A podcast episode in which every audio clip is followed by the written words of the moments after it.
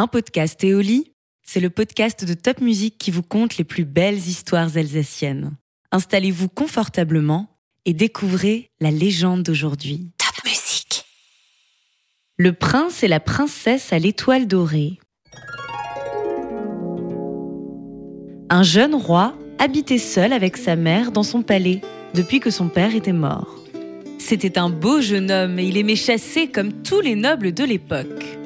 Or, un jour, il se perdit au cours d'une battue et arriva dans un petit village. Il mit pied à terre et menant son cheval par la bride, avança dans la rue principale. Il s'arrêta sur place, saisi par un spectacle adorable. Trois demoiselles, très jolies et bien mises, semblaient en grande conversation. Pour ne pas les effrayer, il s'approcha doucement d'elles, mais elles ne remarquèrent même pas sa présence. Moi, j'aimerais tant épouser Jeannot, l'un des chevaliers du roi. Il est aussi fort que brave, disait la première. Moi, c'est Hans, le cuisinier du roi, qui me plaît, répondait la deuxième. Il est si habile de ses mains. Moi, soupira la troisième, c'est du roi lui-même que je suis éprise, et depuis fort longtemps. Hélas, il ignore mon existence. C'est fort dommage, car je sais que je lui donnerai deux beaux enfants, un garçon et une fille. Ah, oui se moquèrent ses amis. Oui, et nos descendants auraient à leur naissance une étoile d'or sur la peau. Le roi s'éloigna discrètement et s'en revint chez lui tout songeur. Cette rencontre l'avait beaucoup ému et il organisa bientôt son mariage avec la belle jeune fille, offrant ses deux camarades selon leurs souhaits, à Jeannot et à Hans qui en furent enchantés. Mais la mère du roi était une méchante femme. Elle était très jalouse du bonheur de son fils, même si elle cachait ses mauvaises pensées sous des sourires affables. Quelques mois plus tard, on annonça que la jeune reine attendait un enfant. Et tout le peuple se réjouit. Le roi, ravi à l'idée d'être père, chantait du matin au soir. La reine mère tenta de faire bonne figure, mais prépara en secret un plan diabolique. Lorsque l'heure de la délivrance fut proche, elle fit croire à son fils que ses alliés avaient besoin de lui pour gagner une bataille décisive dans les terres lointaines. Après avoir embrassé son épouse, il partit donc avec ses soldats. Quelques heures à peine après le départ de son époux, la jeune reine mit au monde un fils qui portait une étoile dorée sur la peau. Hélas, elle n'eut pas le temps de s'en réjouir. Sa belle-mère lui enleva le bébé et le remplaça par un petit chien. Elle eut beau supplier, pleurer, promettre tout ce qu'on voulait, la vieille se montra inflexible. Alors, la jeune femme menaça de mettre fin à ses jours s'il arrivait malheur à son nouveau-né. Comme la méchante femme craignait la réaction du roi à son retour si une telle chose se produisait, elle accepta qu'on laisse le bébé en vie.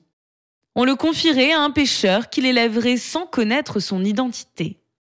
Mais elle dit à la reine que si quiconque apprenait ce qui s'était passé, son enfant serait tué sur le champ. Quand le roi rentra au château, un peu interloqué de n'avoir trouvé aucune trace de bataille là où on l'avait envoyé, il fut désespéré d'apprendre qu'il était le père d'un chiot. Il se précipita au chevet de son épouse, mais elle était muette. Elle le regardait de ses beaux yeux tristes, mais ne prononça plus une parole. Un an plus tard, la jeune reine donna naissance à une petite fille, qui portait, elle aussi, une étoile d'or sur la peau.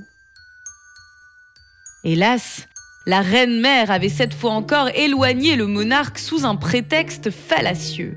Elle plaça un chaton dans le berceau à la place du bébé, qui rejoignit son frère. Quand ils furent âgés d'une dizaine d'années, le pêcheur révéla aux enfants qu'ils n'étaient que leur père adoptif et qu'ils ignoraient qui étaient leurs véritables parents. Dès lors, les petits n'eurent plus qu'une idée en tête, retrouver leur famille. Il voulait absolument comprendre pourquoi on les avait abandonnés. Ils partirent donc une nuit, sans faire de bruit, et s'enfoncèrent dans la forêt. Ils ne savaient pas très bien par où commencer leur recherche, mais ils ne pouvaient plus supporter de rester sans rien faire. Ils arrivèrent bientôt en vue d'un modeste château, qui se révéla être abandonné. Ils découvrirent dans une petite chambre un gros coffre plein d'or et de pierreries, ce qui leur permit de s'installer confortablement. Ils écrivirent ensuite un message qu'ils firent parvenir à tous les rois des environs. Peut-être l'un d'entre eux aurait-il entendu parler d'eux et pourrait-il les aider à retrouver leurs parents? Personne ne répondit. Bien sûr, une des lettres était bien arrivée chez leurs parents, mais leur méchante grand-mère l'avait interceptée. Elle décida qu'il était temps de se débarrasser, pour de bon cette fois, des deux enfants. Elle se rendit donc chez eux sans tarder. Elle se fit passer pour une voyageuse et admira le château. Comme c'est joli chez vous.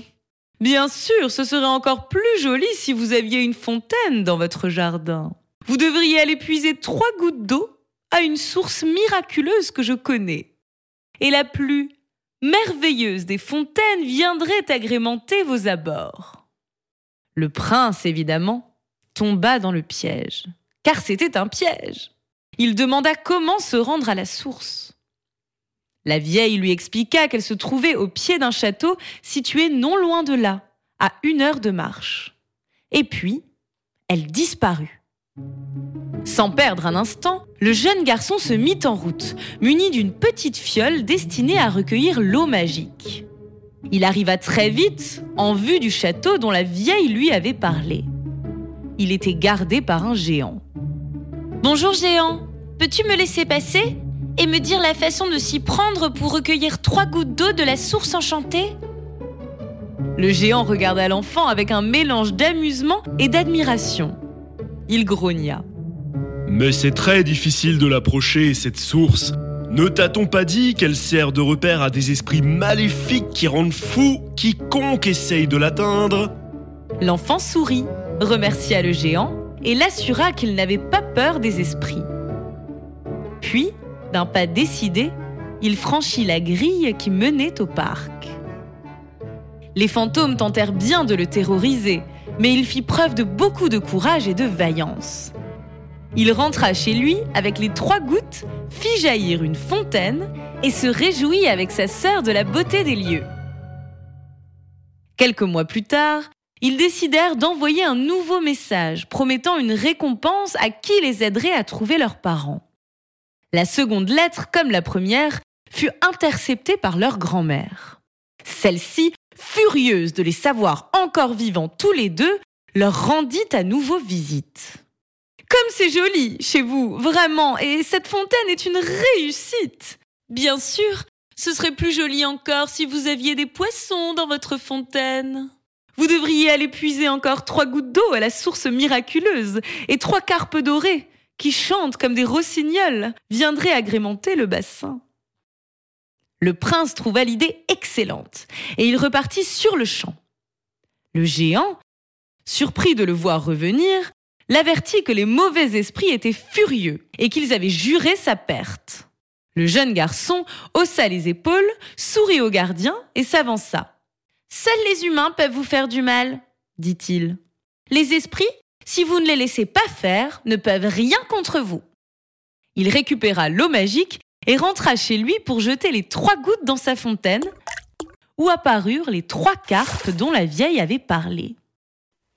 Lorsque celle-ci reçut l'année suivante un troisième message, elle faillit devenir folle de colère. Une fois encore, elle s'en alla chez les enfants. Sans plus prendre la moindre précaution, elle défia son petit-fils d'aller chercher, non loin de la source miraculeuse, les deux arbres aux mille feuilles d'or qui chantent chacune une mélodie différente. Le jeune prince commençait à prendre goût à ses aventures. Il repartit donc immédiatement vers le château. Mais quand il expliqua au géant pourquoi il était venu, celui-ci posa son énorme main sur son épaule et lui dit cette fois, tu devrais renoncer. Pour gagner les deux arbres, il faut délivrer la princesse transformée en colombe et quiconque échoue est métamorphosé en pierre. Le jeune prince, souriant de toutes ses dents, demanda Et quelle est la meilleure façon de s'y prendre? Le géant lui révéla que la princesse, qui avait été changée en oiseau par un mauvais sort, vivait dans une pièce au centre du château. Atteindre cette chambre était déjà presque impossible. Il fallait traverser un long et sinueux couloir très sombre sans jamais frôler les murs de celui-ci. Celui qui n'échouerait pas pourrait tenter de délivrer la jeune fille du sortilège. Il fallait pour cela l'attraper, mais sans la toucher de ses mains. Le prince remercia le géant pour toutes ces informations et il partit vaillamment en direction du château. Il longea le couloir sans rencontrer d'obstacle et arriva dans la pièce où était la colombe. Il prit alors son mouchoir et avec mille précautions attrapa l'oiseau sans lui faire de mal. Hélas, alors qu'il cherchait à raffermir sa prise, le mouchoir glissa un peu et il fut changé en un tas de pierres. Sa sœur, inquiète de ne pas le voir revenir, partit le lendemain à sa recherche. Elle trouva le géant qui lui raconta tout et elle suivit à son tour ses instructions. Lorsqu'elle entra dans la pièce, elle vit ce qu'il restait de son aîné. C'est bien à mon tour d'agir, pensa-t-elle alors. Elle défit son tablier et attrapa sans tarder la colombe avec. Son frère et la princesse apparurent alors près d'elle et la remercièrent avec effusion. La jeune fille délivrée leur offrit de nombreux présents et d'un claquement de doigts déplaça les arbres enchantés dans le jardin de leur château. Les deux jeunes gens rentrèrent chez eux très joyeux et ils décidèrent d'organiser une grande fête à laquelle ils convieraient tous les rois et toutes les reines de la contrée. Comme leur vieille méchante grand-mère était morte, leurs parents reçurent l'invitation. Ils reconnurent leurs enfants et ils vécurent enfin tous heureux jusqu'à la fin de leur vie.